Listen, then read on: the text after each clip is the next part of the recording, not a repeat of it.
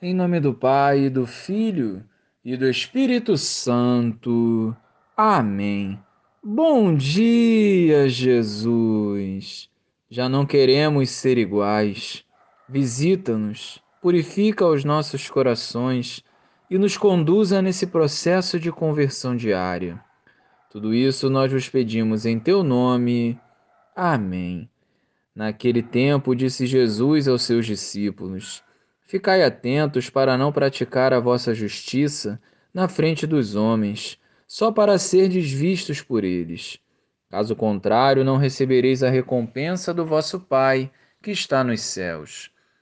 Por isso, quando deres esmola, não toques a trombeta diante de ti, como fazem os hipócritas nas sinagogas e nas ruas, para serem elogiados pelos homens. Em verdade vos digo eles já receberam a sua recompensa.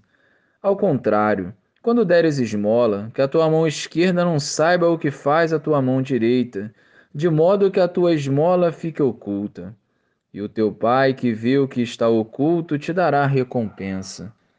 Quando orardes, não sejais como os hipócritas, que gostam de rezar em pé, nas sinagogas e nas esquinas das praças, para serem vistos pelos homens.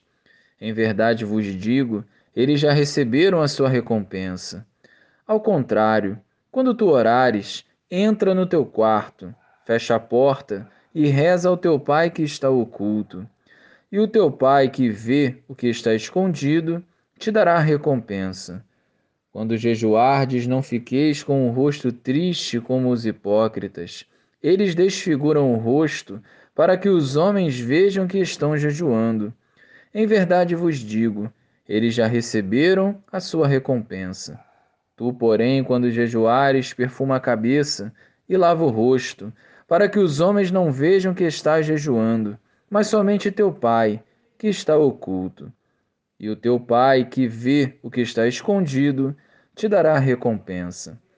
Louvado seja o nosso Senhor Jesus Cristo, para sempre seja louvado. O jejum, a esmola e a oração são vitais para o fortalecimento e amadurecimento da nossa fé.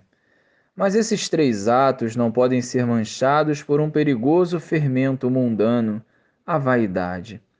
A vaidade empobrece as nossas melhores ações. Por isso, em nossa caminhada, todo o nosso agir deve visar o amor de Deus, para que ele cresça e nós diminuamos, para que se cumpra a vontade dele e não a nossa. Não permitamos que a vaidade assuma o controle das nossas vidas e do nosso serviço, rompendo com a graça que nos santifica. Ofertemos as nossas vidas e todas as nossas práticas religiosas com o coração puro e desapegado, desejando progredir em virtudes santas, especialmente da humildade.